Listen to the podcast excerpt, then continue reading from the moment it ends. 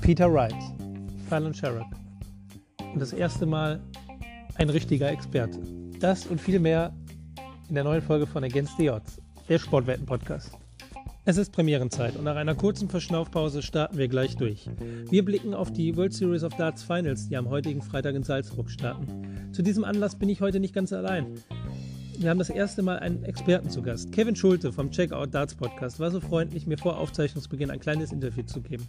Gemeinsam mit Kevin haben wir versucht, die Favoriten für dieses Turnier ausfindig zu machen und abzuschätzen, auf welchen Spieler es sich unter Umständen lohnen könnte, den ein oder anderen Euro zu setzen.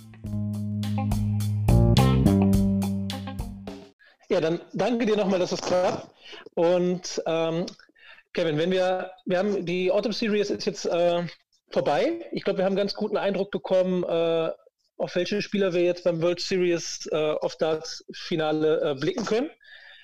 Und äh, wer sticht dir da, wenn, wenn du dir das Draw anguckst, ähm, wer, wer sticht dir da als erstes ins Auge, wenn du einfach einen Namen nennen würdest? Äh, dann würde oh. ich äh, tatsächlich äh, äh, Glenn Durant nennen. Nicht, äh, weil er jetzt vielleicht der, der Top-Favorit ist, ähm, aber ja. weil, weil er jetzt einfach in der Premier League dominiert hat. Die Autumn Series war jetzt äh, ähm, eher äh, mäßig, würde ich sagen. Er ist aber auch bekannt dafür, dass er jetzt äh, zuletzt jetzt nicht immer die Pro Tour gerockt hat. Allerdings war er auf jeder großen Bühne gut und ähm, ich würde ihn wählen, weil eben das Draw total spannend ist aus seiner Sicht. Er bekommt es zunächst mit Dimitri Vandenberg zu tun, dem Matchplay-Champion, und würde danach auf Michael van Gerven treffen, äh, den er auf großen Bühnen bislang immer geschlagen hat. Also das ist für mich so der, der Player to watch. Ja, ja, der ist, der ist mir unter anderem auch direkt ins Auge gefallen. Also äh, Glenn Durant ja auch die famose Premier League-Saison, die du gerade schon angesprochen hast, die er gespielt hat. Ähm, und ist er einfach ein Spieler, glaube ich, äh, ich glaube, ihr habt es bei euch im Podcast oft gesagt, den man auch erstmal schlagen muss. Ne? Nicht immer der, der total flächige Spieler, der vielleicht immer ein 105er Average oder so spielen muss, aber den muss man erstmal schlagen, glaube ich. Ne? Gerade auch auf der Bühne mit der Erfahrung, die er hat. Ja, ganz genau. Ganz genau. Also die ja. Erfahrung ist ein, ist ein großes Pfund. Ähm, die BDO wird immer als Amateur-Darts-Verband äh, verschrien. Letztendlich ist es faktisch auch. Allerdings, er hat das Ding dreimal in Folge gewonnen, die WM, bis er dann, äh, bevor er dann zur PDC gekommen ist. Und das machst du auch nicht im Vorbeigehen. Da spielst du dann auch schon äh, vor einem äh, relativ äh, großen Publikum, auch äh, was, was den Druck betrifft. Da ist dann der Fokus schon auch drauf. Ähm, viel schwerer wiegt aber die Tatsache, dass er eben, seitdem er bei der PDC ist, im Prinzip fast ausnahmslos gute Bühnenturniere gespielt hat. Er hat äh, zwar noch keinen großen Titel geholt, der wird aber auch nicht mehr lange auf sich warten lassen. Und ähm, ja, vielleicht ist es jetzt äh, sogar schon in Salzburg soweit, wobei natürlich das Draw extrem schwierig ist. Allerdings ist er eben der Spieler, äh, an dem man nicht so einfach vorbeikommt. Ja, das ist, das ist total so. Da, da würde ich dir total zustimmen. Ähm, ein Spieler, auf den man, glaube ich, immer schauen muss, ist Peter Wright. Ich habe mir jetzt ein bisschen auch das Draw von Peter Wright angeschaut und bin selber zu dem Schluss gekommen, dass eigentlich so ein, eine richtige Hausnummer für Peter Wright auf der großen Bühne erst im Halbfinale kommt. Im Halbfinale, glaube ich, könnten zum Beispiel Price oder Espinel auf äh, Snakebite warten. Äh, davor sehe ich weder bei Ian White oder Damon Hatter, der jetzt ja auch einmal einen Titel zwar auf der Pluto äh, jetzt gewinnen konnte, sehe ich aber keine wirkliche äh, Herausforderung bis zum Halbfinale, wenn Peter Wright so ein bisschen das abrufen kann, was er spielen kann. Siehst du das genauso?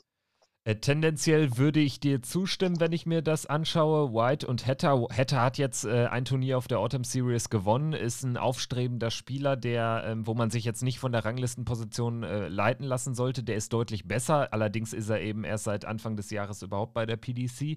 Ähm, da muss man natürlich immer sagen, äh, Best of 11 in der zweiten Runde, also in Wrights Auftaktmatch gegen Hatter oder gegen White, das ist immer gefährlich, weil da kannst du schnell mal irgendwie 3-0 in Rückstand geraten und dann wird es gegen jeden jeden Gegner schwierig.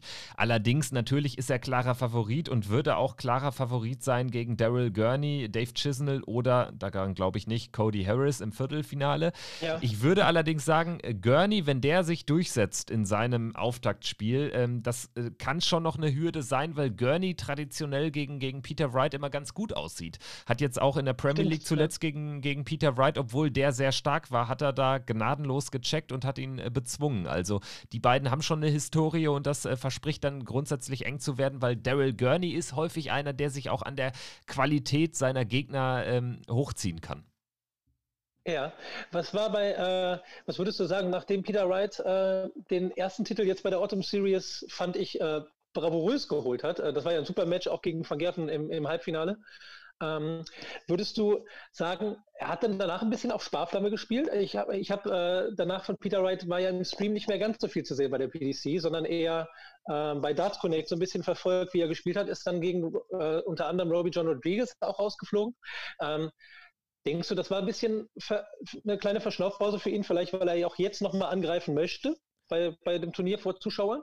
Ja, kann man, kann man so sehen. Ich finde die Beobachtung äh, grundsätzlich äh, angemessen. Ähm, er hat natürlich dann den Vorteil gehabt, er gewinnt direkt den ersten Tag, gewinnt ihn auch nicht irgendwie, sondern deutlich im Finale gegen Rasma, aber vor allen Dingen war dieser Halbfinalsieg gegen Michael van Gerven.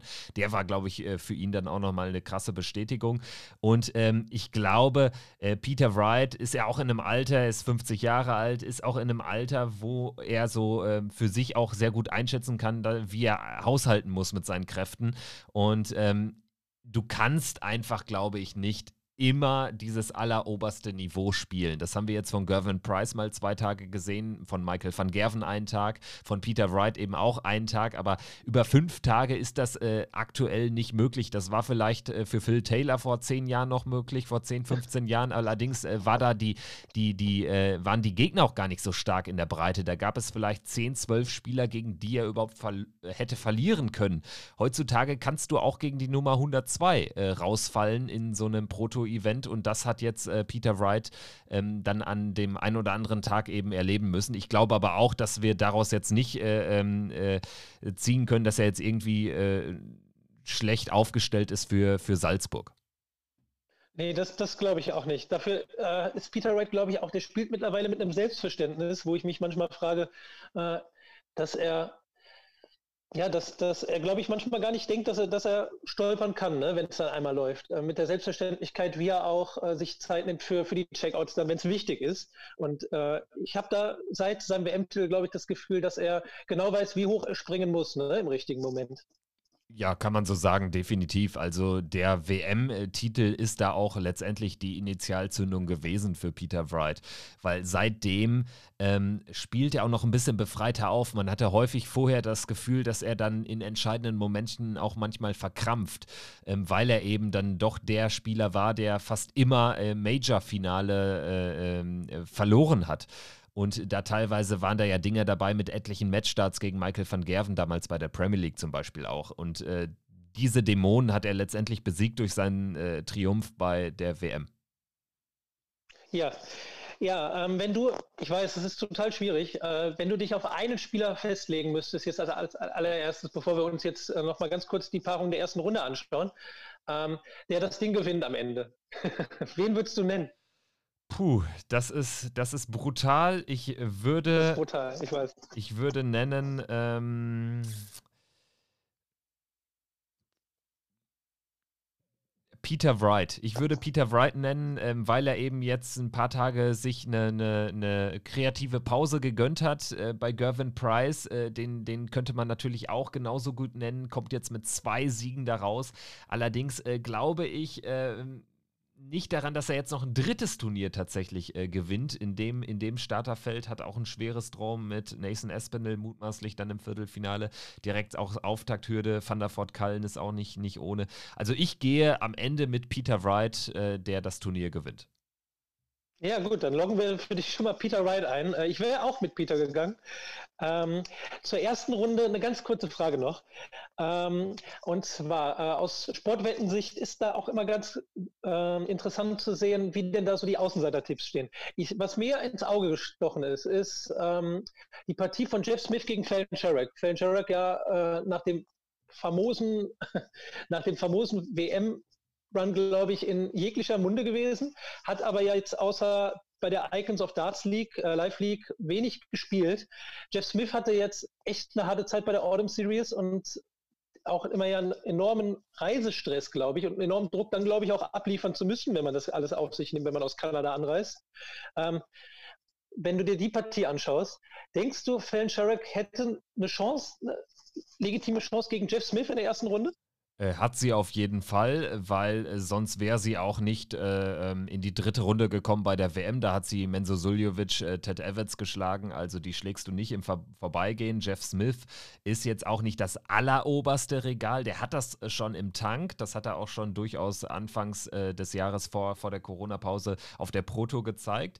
Ähm, allerdings glaube ich auch, du, du machst einen wichtigen Punkt, wenn du sagst, der steht natürlich auch unter Druck, wenn er dann aus Kanada anreist, etc pp. ist jetzt in Niedernhausen nicht gut unterwegs gewesen. Ähm, vielleicht wird ihm auch ein bisschen der Druck genommen, dadurch, dass er 5000 schon mal sicher hat. Die hat er ohne Qualifikation. Er hat ja eine Wildcard bekommen, äh, genau wie Fallon Sherrick. Das nimmt dann schon mal ein bisschen Druck weg. Ich glaube, es kommt ganz auf den Start des Matches an. Äh, da war Fallon Sherrick bei den UK Open auf der großen Bühne gegen Kyle McKinstry äh, äh, nicht, nicht gut unterwegs. Sie hat die, die, äh, die Online-League gespielt, ansonsten keine Matchpraxis. Also das Ding ist offen, es kommt auf die ersten vier, fünf Legs an. Da kann Smith äh, schnell mit 4-1 in Führung gehen. Wenn es aber irgendwie nur 3-2 steht oder Sherrick 3-2 führt, dann kann sie das Ding gewinnen, weil äh, die Qualität hat, zu, hat sie ich befürchte ein bisschen, dass es äh, ganz äh, schwierig sein wird äh, für sie, ähm, so von 0 auf 100 zu starten und ähm, dann kann so ein Match auch relativ schnell schon fast vorbei sein bei der kurzen Distanz. Ja, also ein Münzwurf quasi. Ne? Das wäre so ein bisschen russisch Roulette, äh, wenn man da ein bisschen Risiko gehen möchte. Ja, 60, 60 40 äh, Smith. Ähm, letztendlich hat sie aber schon eine Möglichkeit, ihn zu schlagen. So würde ich es äh, einschätzen. Ja, super, danke dir. Ähm, ja, ich glaube, dann wären wir für heute erstmal durch. Ähm, vielen Dank nochmal, dass das geklappt hat. Ich würde mich freuen, wenn man nochmal bei Gelegenheit nochmal sprechen könnte. Ähm, Machen wir. Ja, großer Fan des Checkouts-Podcasts, heute Morgen direkt auf dem Weg zur Arbeit gehört. Sehr In gut. dem Sinne, ich wünsche dir ein schönes Wochenende und viel Spaß beim Darts gucken. Ja, wünsche ich äh, dir und äh, deinen äh, Hörerinnen und Hörern auch. Bis dahin, macht's gut. Danke, ciao. Tschüss.